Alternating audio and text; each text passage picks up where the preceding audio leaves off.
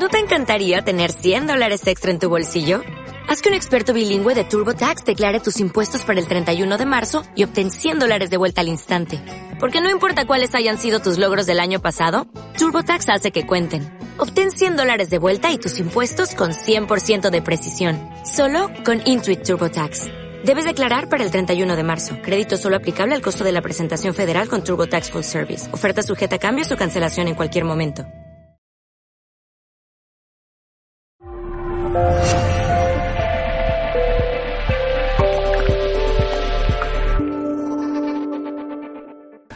Estaba pensando que un libro es en realidad como, como un viaje. Un viaje en el que te encuentras con sorpresas que no esperas, te encuentras con aprendizajes y te encuentras con historias. Entonces este libro está lleno de, de sorpresas, de historias, de aprendizajes. Y yo os diría que es un poco una parte de cada uno de nosotros volcada, volcada dentro de este libro.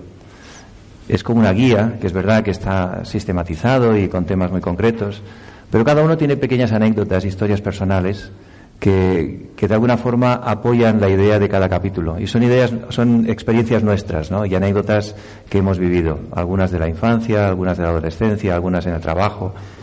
Y eso refuerza un poco eh, todas las ideas que aparecen en el libro. Eh, mostrando un poco que, no es un libro teórico, es un libro sacado de nuestra experiencia. Es verdad que seguramente hay muchas ideas que las podréis encontrar en, en otros lugares también, pero aquí están descritas desde cómo nosotros las hemos vivido, eh, desde hace más de 30 años, y de cómo las seguimos viviendo y cómo las experimentamos. O sea que no es copiar y pegar, como dicen algunos, sino es sacado, volcado de aquí dentro, ¿no? Para mí ha sido un reto.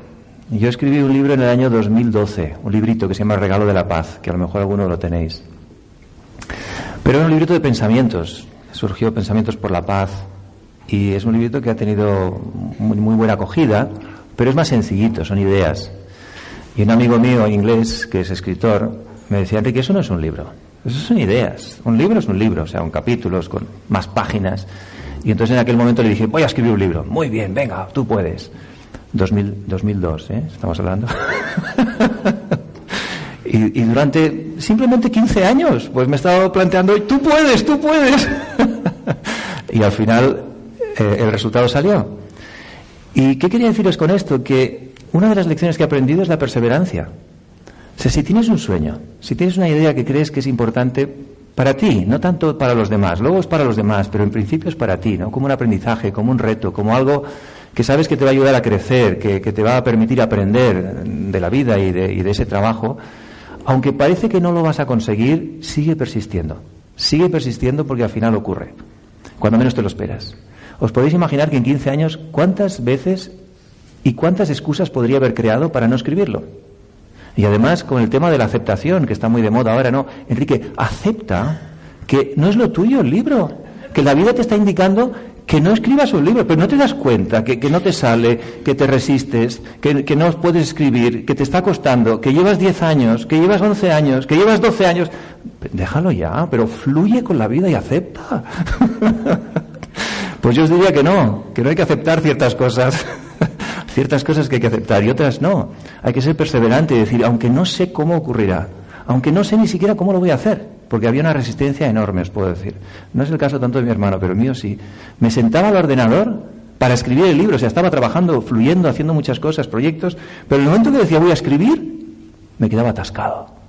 Y de repente voy a tomarme un té, voy a limpiar no sé qué, voy a arreglar tal, voy a buscar antes no había manera.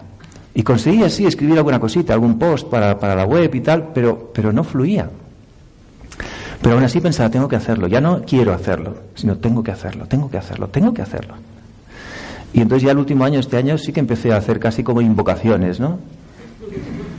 Y el pensamiento que os transmito y os regalo también, porque es muy bonito, que me sirvió mucho, es un pensamiento por anticipado. Y decía, disfruto por anticipado el haber escrito un libro. Y entonces me sentía ya súper contento. Digo, ni siquiera casi he empezado, bueno, había empezado un poquito, pero ya estoy disfrutando de haberlo terminado. Dice, esto ya es de, esto es de locos, pero esto lo hacía yo. Ahora lo cuento, después de haberlo hecho, no antes. Pero luego incluso empecé a pensar, soy un gran escritor, soy un gran escritor. Pero solo me lo decía a mí, ¿eh? con humildad, o sea, no se trata de... Y no es, para que, no es para que te sientas, soy un gran escritor, no, porque posiblemente no lo sea, pero es como para irte convenciendo. Coges la idea, ¿verdad? Es, tienes que convencerte para que las cosas ocurran, tienes que animarte para que las cosas ocurran. Entonces incluso me visualicé, cuando me presento, ahora pues me presentan como meditador, como profesor de meditación, como coach, y de repente empecé a visualizarme solo con una palabra, escritor. Enrique Simón, escrito, digo, wow, esto ya está hecho, el libro está hecho, soy escritor. Nada hecho todavía, imaginaros. pero cada mañana me levantaba y entre otros pensamientos, por supuesto, no era el único, pero generaba este pensamiento. Y además con un gesto que hacía así, ¿no? Como si cogiera energía. Y la verdad que poco a poco algo empezaba a moverse con mucha más intensidad. Y el sentimiento de que ya está hecho, ya lo estoy viendo lo estoy sintiendo, incluso era ya no, no verlo, sino empezar a sentirlo, o sea, sentir que el libro estaba terminado, ¿no? Y evidentemente luego se dieron las circunstancias, bueno, y las creamos nosotros también, de encontrar un entorno adecuado, nos dejaron un apartamento en, en Lérida, en el Pirineo, y sin conexión, que eso fue muy importante, y de repente ahí todo ese trabajo de tanto tiempo, evidentemente ya había toda la preparación y los temas y los esquemas, había mucho trabajo previo, pero ahí es donde para mí empezó a fluir, ¿no? y empezó a como a salir toda la información y toda la experiencia que tengo acumulada de tantos años, pero de forma sistemática, ordenada, y ahí empecé a escribir horas y horas y horas y horas y disfrutando, ¿no? Luego, claro, luego hubo que hacer la corrección, la otra corrección, o sea, muchas más horas de trabajo, pero diríamos que en ese tiempo en la montaña fue como liberar una, una resistencia o algo que había ahí que me impedía escribir y empezar a fluir y a partir de ahí ya empezó todo a fluir muy bien, ¿no? Y disfrutando. Y de hecho ahora esto para mí es como una puerta que se ha abierto a poder hacer más cosas de estas, que además me apetece y me gusta y es una manera de, poder compartir conocimiento con, el mundo. Así que esto os puede servir para cualquier cosa. De hecho, me lo, me lo sigo aplicando a mí para todo. Sé perseverante. No importa los años. No importa. 15 años. ¿Qué son 15 años? Ya está hecho. Y ahora ya es como si hubiera sido un minuto o un segundo. Y a veces, ¿cuántas veces posponemos cosas diciendo no, no puedo, no, acepta que no? Y pasa toda la vida. Y luego dices, ay, si me hubiera propuesto un poco más, tal vez lo hubiera conseguido, lo hubiera hecho.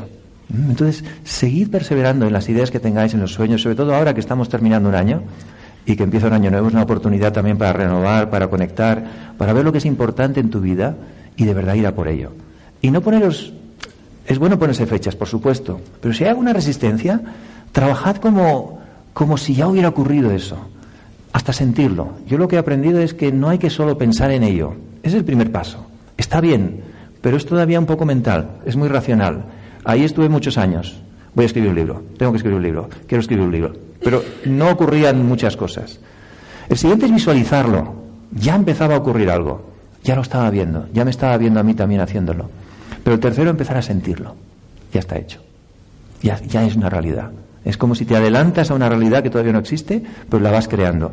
Y de repente aparece y dices, hombre, no es de repente, ¿eh? porque tiene mucho trabajo, pero la sensación, de verdad, la sensación final es como si hubiera aparecido, aunque hay muchas horas de trabajo. Pero antes la sensación era, oh, esto es imposible. Y ahora la sensación es, vaya, ha sido mucho más fácil de lo que yo pensaba. Pero claro, hay todo ese trabajo previo que no te das cuenta que vas preparándolo. Y el segundo aprendizaje quiero compartir con vosotros es el de, el de la confianza. O sea, si hay algo que tienes una cierta, por supuesto tienes que tener una cierta capacidad. No digo que seas un experto, pero cierta capacidad, en este caso de escribir. Claro, si quieres ser cantante como eh, un cantante de ópera famoso, pues igual si no, si no te sale ni una sola, ni una sola canción, voz, nota, pues dices, bueno, quizá, quizá no sea lo mío, no lo sé. Puedes probar también, pero a lo mejor no. Pero tener un poquito de capacidad. Pero si tienes un poquito de capacidad en algo, confía en ti. Confía en ti, confía en los demás, confía en la vida y deja que las cosas también ocurran. Y esa confianza es una energía que te va ayudando a ser perseverante, van las dos ligadas, y al final empieza a ocurrir. Porque es tan fácil cuando no hacemos algo dejar de confiar y decir, no, no soy capaz, mira, no, creo que no. Y las dudas empiezan a venir.